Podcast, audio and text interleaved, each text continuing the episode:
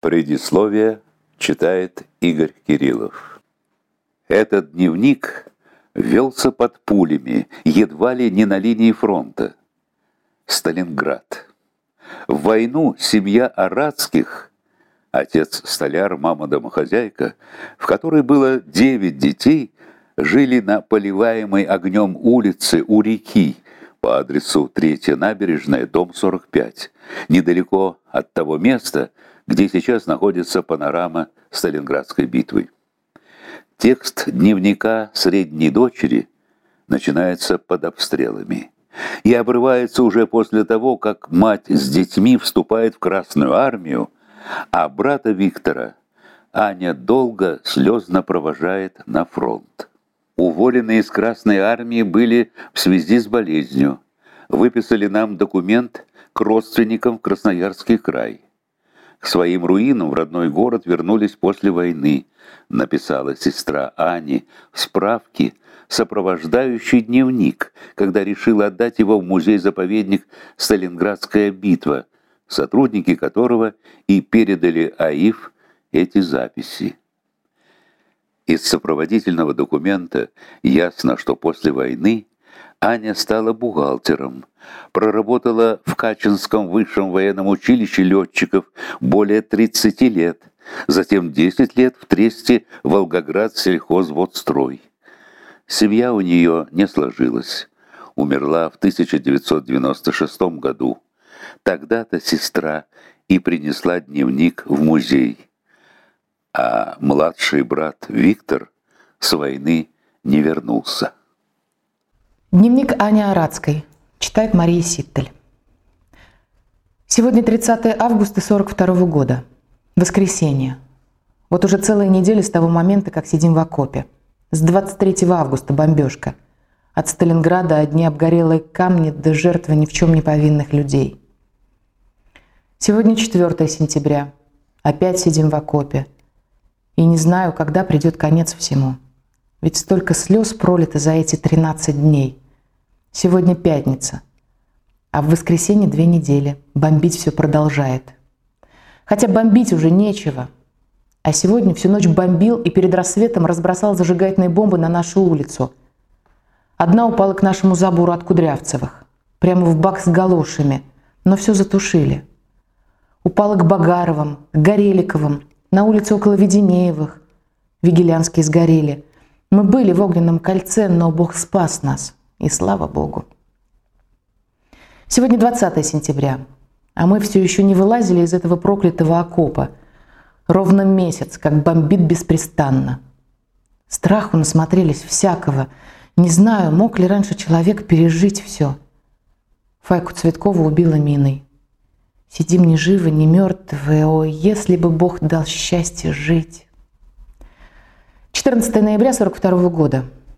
Я настолько привыкла писать сюда, что все это время страшно переживала, что не было возможности делиться с тобой, мое немое создание.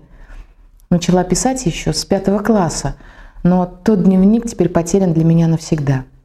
Я его брала с собой даже в окоп. Возможно, его кто-то читал? Что ж, там мои школьные девичьи воспоминания. Жаль, что он потерян. Да что дневник?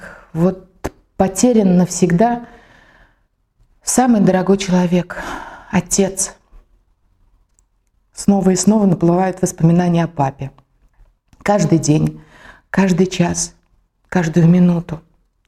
С папой было хорошо, с ним мы были все вместе и в родном гнезде.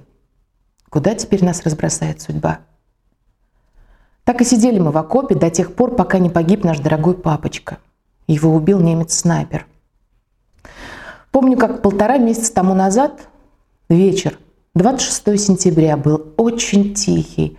Светила полная луна, ни ветерка, ни тучки, ни единственного выстрела. Пришел папа и сказал, а ну вылазьте все из окопа и подышите воздухом. А сам взял на руки свою любимицу Лиду, так как она меньше всех, ей 6 лет. Мы все расселись около него. В тот вечер папа был почему-то такой задумчивый. Казалось, что глаза его смотрели куда-то в одну точку, на Волгу. В них даже было видно отражение золотой лунной дорожки на воде. Папа говорил, что все мы уже большие, кроме Лиды.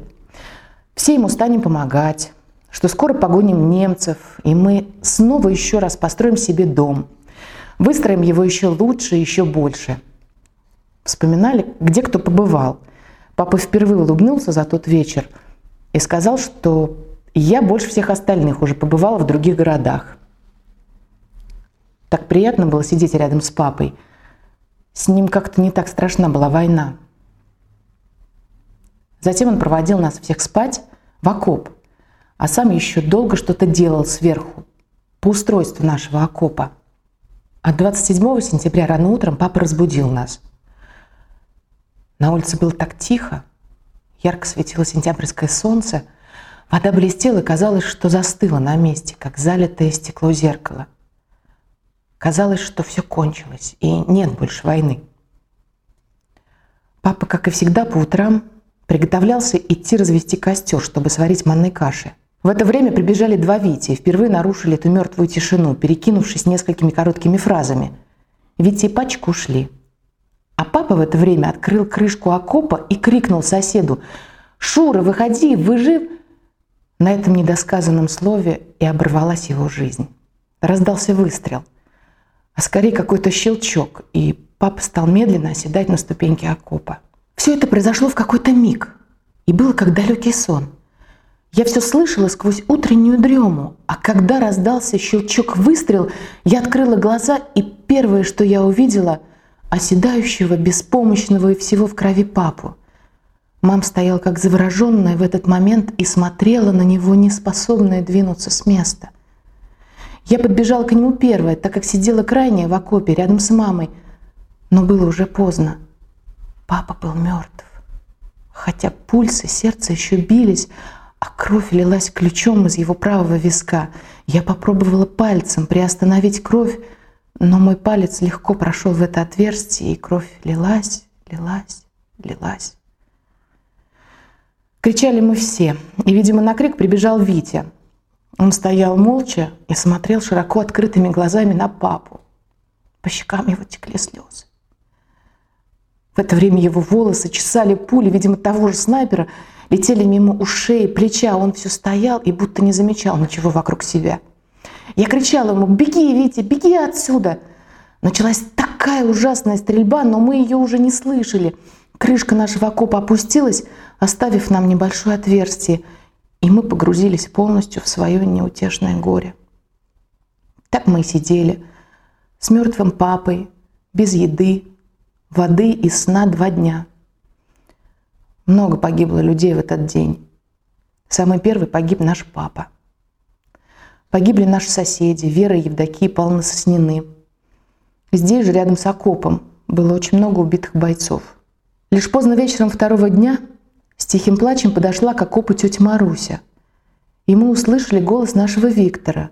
Не верилось, Витя был жив, а погиб оказалась пачка, верный друг Виктора – ведь он пришел, чтобы разделить с нами наше горе, и погиб сам, видимо, от той же руки снайпера.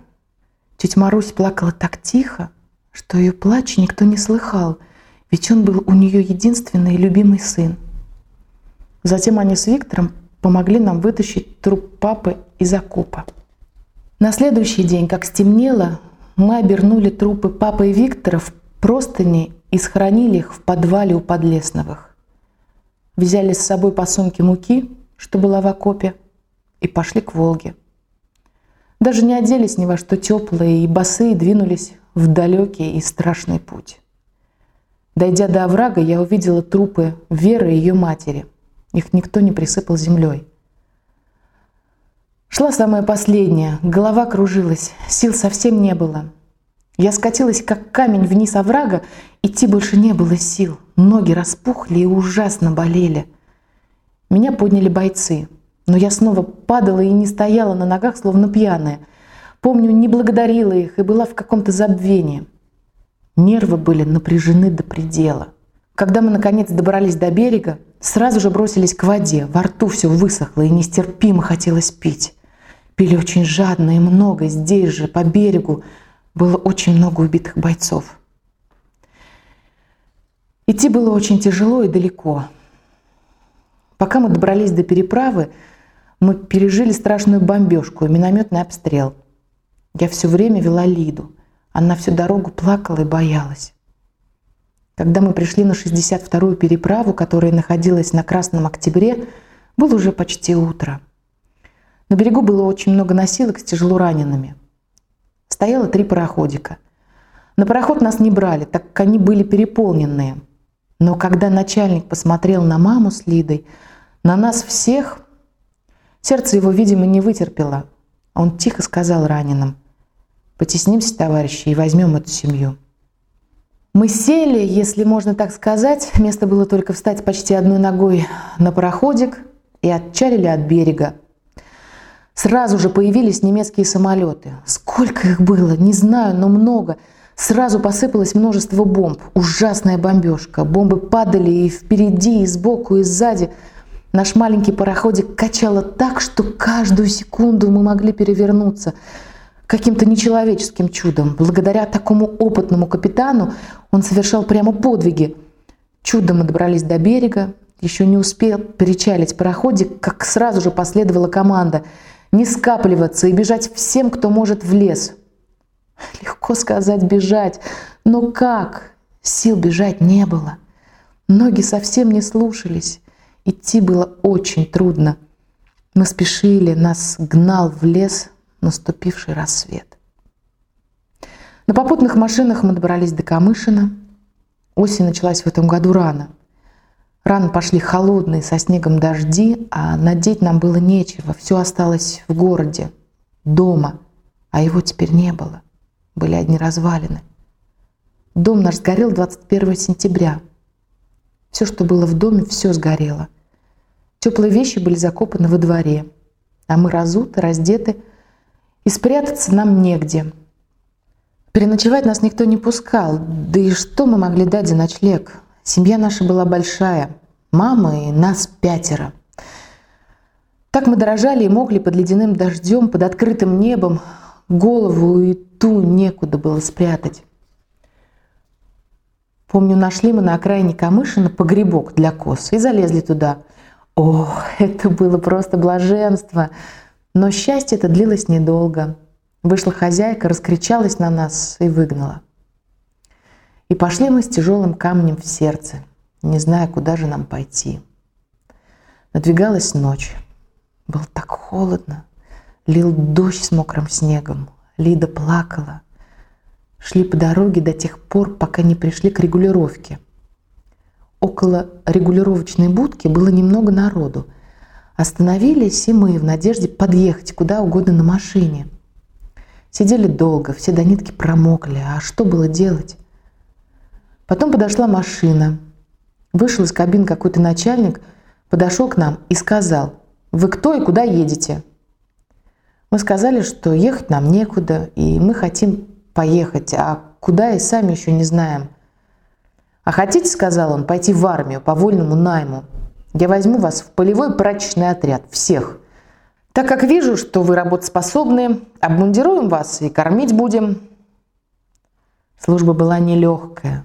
Мы долбили мерзлую землю, стирали в ледяной воде, натягивали палатки, пилили лес, ходили в наряд. Тяжело всем. Главное, у нас была крыша над головой. Жили в палатках, были обуты и кормили нас. 24 декабря 42 года.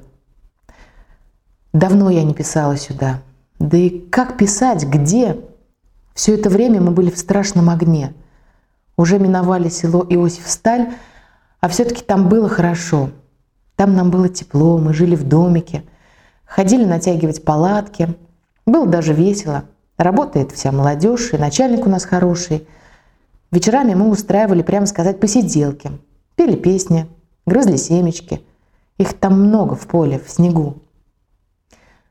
А потом мы снялись, погрузили все имущество на повозки – Мама и Лида ехали, а мы шли пешком. Ночью. Метель страшная. Как мы все выжили, не замерзли в пути. Были в Лапшинке. Жили в устроенных военных землянках. Уехали оттуда поездом. Ехали долго, нас бомбили. Затем опять шли пешком в лютые морозы и в страшную метель. Пришли на станцию Шишкина. Станция, одно название. Разваленный до основания дом, где ни одной целой комнаты нет. А мы так питали надежду на обогрев там. Вся станция разбита, и негде приютиться даже на одну ночь. Начальник этой станции жил тоже почти под открытым небом. Где-то в уголке разрушенной станции у него был подобие комнаты, дыры которой забиты досками. Стояла самодельная печь и топилась почти на улице. Попробуй, натопи ее – но все-таки он оказался человеком настоящим и взял маму с Лидой под крышу. Какая была страшная вьюга! Снег лепил так, что в двух шагах не было ничего видно. Все остальные пошли прямо в степи, стали натягивать палатки. Ветер рвал все из рук, руки совсем окоченели и не слушались, но надо было во что бы то ни стало натянуть хотя бы одну палатку. С великим трудом палатку поставили, и все мы были рады. Спать устроились прямо на голом льду. Мерзло страшно, и не знаю, каким чудом мы остались живы и не замерзли. А потом все мы опять куда-то двинулись. Долго ехали, шли пешком, и нас свалила тяжелая болезнь, мышиный тиф, тулеремия. Помню, что 29 ноября я заболела первая, а потом Тоня, Лида, Мария, мама и Виктор. Болезнь эта очень тяжелая температура очень высокая и бред, бред, бесконечный бред. 13 декабря наша часть двинулась в путь. Шли пешком, ехали. Нас больных тоже взяли и везли на лошадях. Была страшная пурга. 20 февраля 43 года. Ура! Ура! Ура! 3 февраля освободили Сталинград. Немцы полностью уничтожены и идут длинные вереницы пленных. Противно на них смотреть. Идут обмороженные, полураздетые, сопливые. Гады проклятые. А кто вас сюда звал? Так бы и побить их всех. Хочется мстить за папу, за раненую землю, за раздавленную свою молодость. Вчера был день моего рождения. А чем он был отмечен? Даже никто меня не поздравил с днем рождения. В огне пожара протекают мои юные годы, без радости и без счастья. Мы голодные и холодные, разутые и раздетые. Все это время не было ни малейшей возможности писать. 24 декабря мы приехали на станцию Качалина, разместились в станице Качалинской, нашей области. И так началась самая мучительная жизнь в палатках. А декабрь, ой, какой холодный, Какая жуткая была очень зима. Холод зверский, а надеть нам совершенно нечего. Болезнь нас свалила окончательно, мы не могли ходить. Чтобы выйти из палатки на улицу, мне нужно было ползти на четвереньках, так как у меня болели ноги, и я совсем на них не могла наступить. Витя меня всегда сопровождал. Он у нас единственный мужчина и тоже тяжело больной. В палатках на полу сплошной лед. Ведь палатки натянули в декабре, среди степи. Спать нам было не на чем. Из одежды один ветхий красноармейский бушлат, да большие красноармейские ботинки с обмотками. Нам даже вместе всем спать не приходится. Все мы рассыпались по палатке, где кто сможет. Постелишь бушлат, одеться нечем. Оденешься, через пять минут ноги коченеют – Согнешься в три погибели, и не хватает пиджака ни на подстилку, ни на одеяло. В палатке у нас две времянки печи, но разве на такой холод они нагонят тепло? Дрова сырые, не горят, на улице мороз под 40 градусов, а палатка из брезента. Кто-то из бойцов освободил мне место около печки на ящике. Длина ящика один метр. Сижу, сижу на нем, задремлю и сразу же просыпаюсь от холода и от падения. Вот так мы встретили новый 1943 год. Когда придет конец войне? 23 февраля 43 года. Сегодня праздник, День Красной Армии.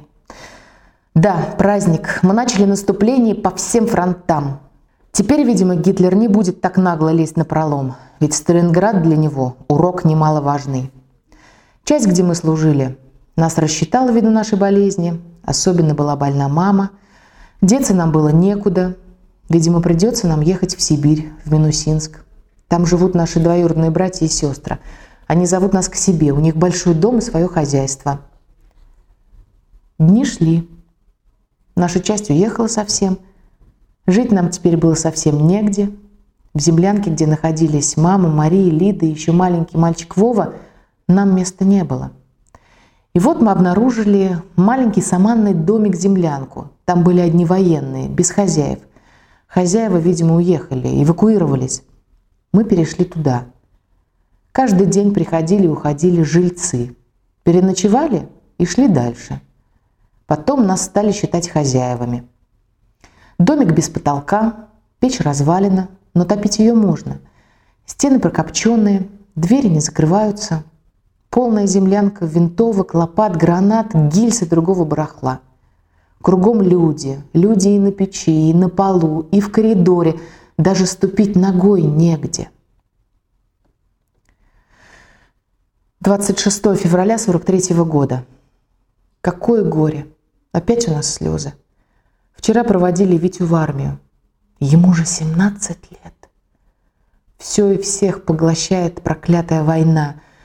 Сколько уже погибло людей. Погиб папа. Может, и Саша погиб уже. Мы ничего не знаем, где он и что с ним. Неужели еще не скоро кончится война? Неужели и Витя будет на фронте? Увидимся ли мы с ним? Фактически он уже давно на передовой – Сколько он тушил бомб еще в Сталинграде. Сколько раз под страшной бомбежкой и обстрелом тушил пожары. Какая нам выпала тяжелая доля. Его сборы были очень короткие. Да и что собирать-то, одежда вся при нем. В дорогу мама ему испекла лепешек из затхлой муки, которую они с Марией привезли из Сталинграда. Эти лепешки были прямо несъедобные, горькие, черные, как кофе, но все равно мы были им очень рады. Мы же голодали. Стоит Витя такой задумчивый, с повесткой в руках, и грустно так смотрит на маму и Лидочку. Ничего не сказал. И трудно было угадать, что он в этот момент думал. Только взял Лиду прямо как папа, поднял ее и несколько раз поцеловал. А сам такой бледный, худой. Ведь он еще не успел оправиться после болезни – Заболел он самый последний, будучи сам больным, все время ухаживал за всеми нами, почти всегда в проголодь. А ведь лет ему 17, самый рост. 7 марта 43 -го года. После того, как уехал Витя, мы с Тони устроились работать в БАУ, батальон авиационного обслуживания, прачками. Работа очень тяжелая. Да и когда нам приходилось так по много стирать руками – ведь в армии мы стирали машиной. Выстирать надо было одним куском 120 штук белья. Девочки, которые работают давно, все это делают свободно. Им и мыла хватает, и руки они не растирают. А у нас все руки в сплошных ранах, и мыла хватает только на несколько штук белья. После стирки все купаемся. Ужасно устаем. Нас кормят. Половину своей еды мы носим для мамы – Марии и Лиды. Ходим голодные, хлеба нет. Чаще всего нам дают гороховый суп. Кусочек хлеба. Чаще всего мы несем его Лидочке, ведь она маленькая. Часто кружится голова. После стирки домой идем усталые. Дорога длинная, 5-6 километров. По этой же самой дороге ходят летчики. Живут они где-то недалеко от нас – догонят нас, говорят, а вот и наши девочки. Сейчас они стали обгонять нас, и, видимо, это они ставят мертвых немцев на ноги и дают им в руки винтовки. Проходить нам мимо такого зрелища очень страшно, и мы всегда не идем, а бежим мимо этого места. Они стоят и смеются, а нам не до смеха. Страшно до смерти. Лица у всех перепашены, и вообще страх невыносимый. Ну надо же додуматься до таких шуток. Возвращаясь домой, рассказываем все это своим квартирантам-пехотинцам. И все вместе смеемся. 23 марта 43 года. От Вити все еще ничего нет. Не может быть, чтобы он ничего до сих пор нам не написал. Почти месяц как уехал. Что с ним? Девочки ежедневно приглашают нас пойти с ними в клуб. Но мы каждый раз отказываемся. В чем идти-то? Кроме бушлата до огромных кирзовых ботинок у нас ничего нет. И вот 20 марта мы впервые отважились. Я, Мария и Тони пойти в клуб. Там была художественная самодеятельность. После танца. А Жигемонт дала мне надеть свои галоши. Ой, какие они красивые! После кирзовых ботинок 42 размера, ну прямо как туфли лаковые. Художественная часть очень понравилась. Да и как не понравится? Больше полгода не слышать музыки и песен. Я даже танцевала с Марией. 28 марта 43 года. Изба у нас рассчитали 25 марта. Приглашали ехать с ними дальше, но я не согласилась. 25-го же мы с Тони уехали в Сталинград. Ехали поездом без остановки до самого Воропонова. Сошли уже под вечер. Идти, но куда, где переночевать? До Сталинграда 30 километров. Мы пошли, собственно, сами не зная куда. Кругом степь, ни домика, ни огонька. Увидели вышку и направились к ней, но успели сделать несколько шагов, как услышали «Стой, кто идет? Не с места, а то стреляю!» Мы остановились. Подошел боец и стал нас ругать. «Куда вас несет? Здесь мины!» Перепугались до смерти и попросили его указать нам дорогу. Он показал дорогу и добавил, «Здесь недалеко есть землянка, там можно переночевать». «Приходим». Вышла пожилая женщина и сразу спросила, «Хлеб есть?» Мы отдали две лепешки, что мама нам дала в дорогу. Поместились в уголке. Не успели еще задремать, как в землянку повалило много мужчин. Военных и невоенных. Все пили водку пели песни, ругались. Потом началась драка. 3 апреля 43 -го года. Только что пришли с Тоней. Были на танцах. Смешно даже, но мы ходили на танцы в клуб летчиков. Вот что значит молодость. Весь день мы ничего не ели, голодные, а вечер наступил, пошли на танцы.